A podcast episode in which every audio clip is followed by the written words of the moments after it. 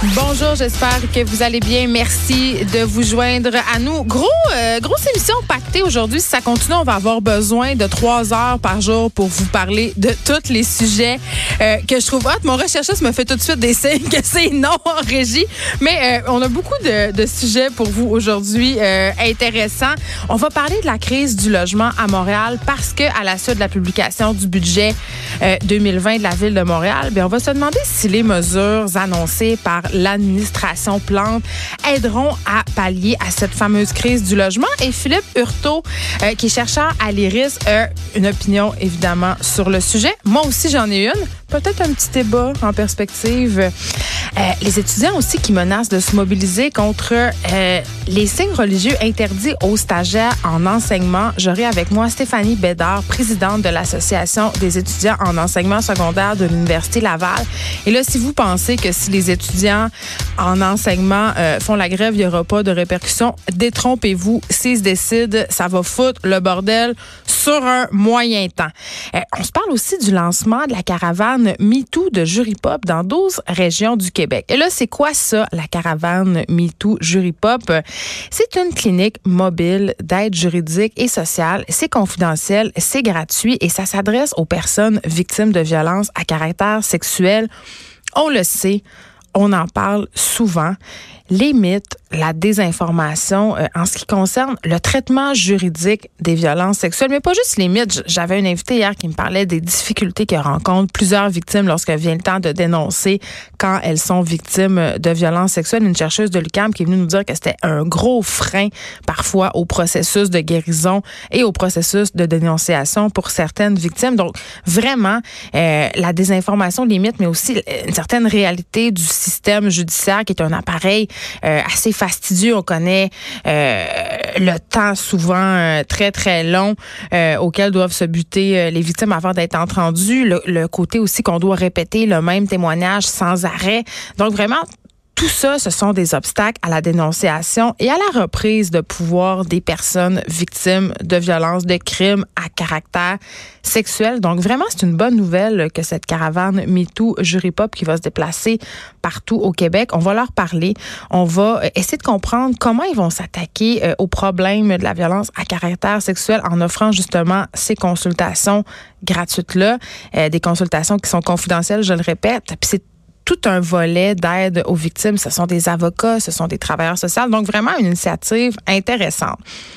On se parle aussi d'une histoire pas trop nette d'évasion fiscale, paradis fiscaux, milliardaires. Non, non, c'est pas le prochain James Bond. Et c'est un article paru dans le journal de Montréal qui a été fait par notre collègue Jean-François Cloutier. Il sera là pour nous en parler. Des milliardaires français qui cacheraient leur fortune du fisc au Québec. Peut-être que Gérard Depardieu dans le tas. Non, c'est une blague. Lui, on sait qu'il cache tout son cash. Euh, en Russie. On va aussi parler à la journaliste Marie-Christine Bergeron à propos d'un meurtre non résolu dans Chaudière-Appalaches. C'est le meurtre de Lucie Castonguay. Ça s'est produit il y a environ une vingtaine d'années. Et là, 20 ans plus tard, justement, ça débloque grâce à une enquête de JE. Euh, on va se parler aussi de la situation politique à Hong Kong. Euh, les candidats pro-démocratie ont presque tout raflé dimanche dernier lors des élections locales. C'est une victoire pour le mouvement de protestation. On sait, le Hong Kong en ce moment euh, était quasiment à feu et à sang. Ça s'était calmé, il y a eu des émeutes quand même assez importantes. On va se demander est-ce que la situation va s'améliorer euh, pour cette ville justement qui a été aux prises dans des affrontements? On va en parler avec France-Isabelle Langlois, directrice générale d'Amnesty International euh, au Canada francophone. Et là, un truc qui, moi, m'a vraiment intéressé ce matin, je ne sais pas si vous avez vu passer ça, c'est euh, cet article d'Isabelle Ducas dans la presse euh, qui parle de droit familial. Ça attire l'attention un peu partout. Euh, une femme trompée par son ex-mari n'aura pas à partager son régime de retraite avec lui à l'issue de leur divorce parce que cet homme-là, qui était adultère, a dilapidé son argent pour entretenir des relations extra-conjugales au lieu de contribuer au patrimoine familial. Et ça, c'est excessivement intéressant et ça pourrait vraiment ouvrir la porte euh, sur un sur un débat à propos de la contribution au patrimoine familial, justement. Dans quelle mesure on est obligé de contribuer au patrimoine familial? Dans quelle mesure aussi c'est obligé d'être euh, égal? Et qu'est-ce qui se passe si un conjoint choke en bon français en cours de route, décide qu'il veut plus travailler, décide que ça ne tente plus euh, de contribuer au régime au patrimoine familial. Je vais en parler avec une avocate spécialisée en droit de la famille, maître Sharon Otis aussi. Hey, je veux pas vous écœurer, là, mais on est le 26 novembre. Il reste même pas un mois avant Noël. Et je sais pas si vous êtes comme moi, euh, mais moi, j'attends toujours à la dernière minute avant d'acheter mes cadeaux. Et euh, un cadeau que j'aime bien donner à Noël, euh, ce sont des livres. David Quentin sera là pour nous faire ses meilleures suggestions de livres. Et là, parlant de Noël, les chances pour qu'on ait un Noël vert à Montréal sont minces. Météo Média, c'est déjà mouillé. On aura un hiver froid riche en précipitations et ça va commencer mercredi avec une importante dépression qui s'amène vers le Québec. On va tout de suite aller en parler avec Patrick de Bellefeuille, météorologue à Météo Média. Patrick, bonjour. Bonjour madame. Écoutez, qu'est-ce qui nous attend là dès demain? Mais c'est quand même un système qui est assez costaud. C'est un système qui vient du Colorado, euh, qui va quand même générer des vents de 50 à 60 km à l'heure. Donc, par endroit, on va parler de poudrerie. Je vous dirais que ça va commencer sur la Témiscamingue à partir de l'après-midi de mercredi, par moment de neige modérée. Donc, ça, c'est quelque chose. C'est l'endroit, le Témiscamingue, où il y en aura le plus. On parle de 30 cm, peut-être 25 pour la Par la suite, ça va se déplacer vers les Hautes-Laurentides. La portion nord de la Naudière, la Haute-Mauricie sont dans la ligne de, tir euh, de 20-25 cm de neige. À Québec, on parle plutôt de 10 à 15. Mais pour le sud du Québec, donc la vallée outaouaise, les Basses-Laurentides, Montréal, euh, voire même à la limite là, euh, le secteur de Trois-Rivières qui pourrait avoir un mélange, là, ainsi que l'Estrie, c'est surtout du liquide. Oh non! Donc, on a des températures qui sont assez douces pour ça, oui, c'est ça. Et le système file vraiment vers les maritimes. Donc, l'Est du Québec va être touché par ce système-là, surtout jeudi, mais pas grand-chose parce qu'ils sont pas dans la trajectoire du système. On parle plutôt d'un 5 cm pour eux. Est-ce que vous êtes en train de m'annoncer, Monsieur de Bellefeuille, que toute la neige, la belle neige qui nous a mis dans cet esprit de Noël absolument féerique, va fondre, va s'en aller avec la pluie qui va nous tomber dessus demain dans la région montréalaise? Ben déjà à Montréal, officiellement, il y en a plus grand chose. en face de chez nous, il en reste encore. Juste vous dire. J'en ai un peu sur mon gazon aussi, là, mais officiellement, euh, à l'aéroport, euh, qui est euh, l'endroit officiel, on n'aurait plus de neige au sol.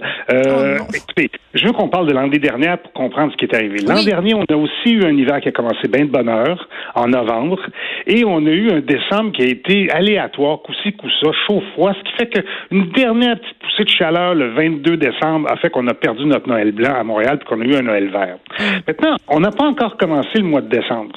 Ça veut dire que c'est difficile pour moi de vous dire qu'on va avoir un Noël vert ou un Noël blanc. Mais c'est dans quatre jours, là. Quatre jours. On commence, là. Moi, je suis déjà en décembre dans ma tête.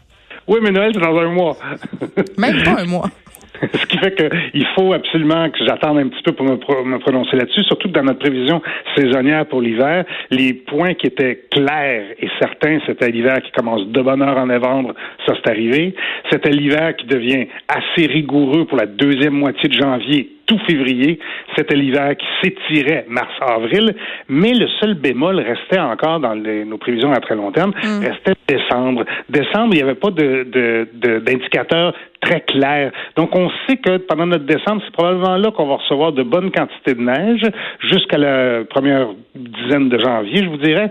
Et c'est là aussi où on pourrait avoir plusieurs redoux. Parce qu'après ça, quand on va basculer dans le temps très froid de la fin janvier et de février, ça va être plus difficile d'avoir de grosses bordées. Même si l'an dernier, le 20 janvier à Montréal, il est tombé 21 cm, 21 cm de neige avec une température à moins 20, ce qui est particulièrement rare. On n'a pas vu ça depuis 100 ans. Donc, si je comprends bien, Patrick de Bellefeuille, vous pouvez pas me promettre mon Noël blanc, je vais devoir le mettre sur ma liste au Père Noël?